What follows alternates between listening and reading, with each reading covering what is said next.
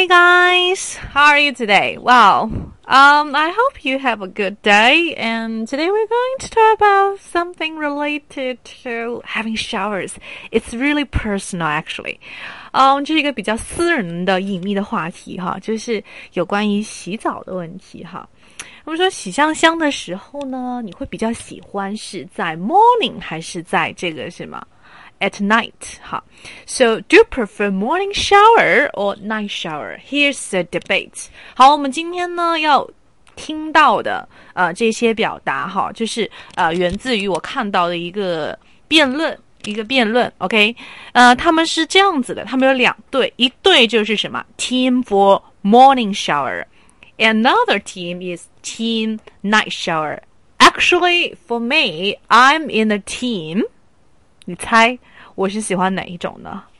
Of course, I guess most of the girls they prefer night showers because we have to remove the makeups and have to do some masks maybe and to clean off all the dirt dirty stuff that I had, you know, when I go out, right? I think I'm in a team night shower. Alright, so it doesn't matter. We we just have to see, you know, um what the people in team morning shower they say about the reasons they prefer morning showers。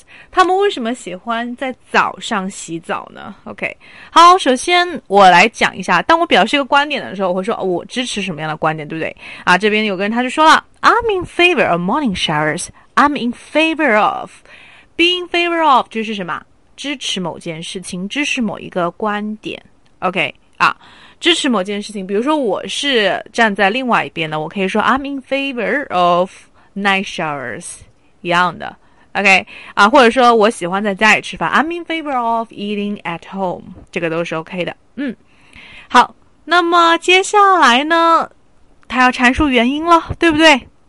为什么？Because morning showers wake you up in the morning，他说，嗯。当你早上起来，然后觉得非常懒散的时候，那刚好洗个澡可以帮你，就是呃焕发精神呐。Wake you up 的意思就是说帮助你可以什么使你醒过来，对不对？Wake up 本身的话就是说醒来的意思了哈。Wake you up 就是说叫醒你，OK，叫醒你，让你又重新焕发这样子的一些活力之类的。All right，and um. Another reason is that you're gonna go to bed, you're gonna sweat. No one looks pretty when they sleep. 就是说，嗯，如果你你睡觉的话，你可能会就是流汗啊，对不对？那流汗的话，那这个这个就不是很好看啊，对不对？That doesn't seem pretty。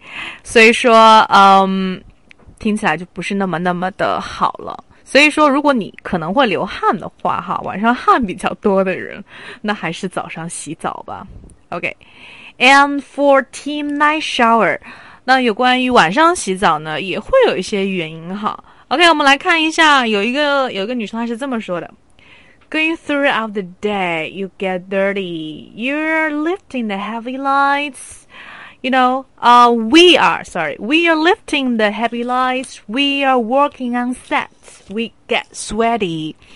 就是说啊，What a day！就是说啊，今天终于结束了，对不对？今天真的要累垮我了。然后你又觉得自己很脏嘛，get dirty，dirty 就是很脏的。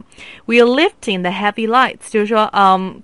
我们会举灯，因为他是做一些电视的工作，所以说他说他要举灯，对不对？有些人要举灯，有些人要在摄影棚里面工作啊。On set，这个 set 的意思就是会指一些，比如说摄影棚啊，或者是一些拍摄的地方啊，布景啊。如果是话剧的话，OK 啊。然后呢，we get sweaty，就是我们会出汗嘛。OK，Yes，因为平时工作比较累，所以说晚上洗澡哈。I think that makes sense, right? And the last reason is that all that pollution on your skin. It's been a hectic day. You're sad and you want to go and just wash it all off. Okay. Um, 就在空气里面很多的你知道的污染哈，就是在我们的这个皮肤上有残留啦。然后呢，今天会非常的忙碌。这边有个非常好的词叫做 hectic，hectic。那这个词就相当于 busy 了哈。你可以说 a hectic city 就是非常忙碌的一个城市，知道吧？啊，你非常的难过，然后呢，你想要马上的冲冲出去，然后呢，呃，把这些脏东西都洗干净哈，wash it all off，OK。wash it all off. Yes，就是把它全部的洗干净。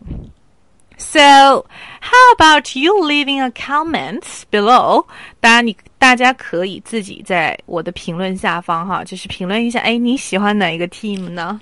And you can give me the reasons，告诉我。然后你是在 team morning shower 还是在 team night showers？All right. So you guys take a shower when you finish listening to this. And thank you for listening. I hope I can see you tomorrow. Take care.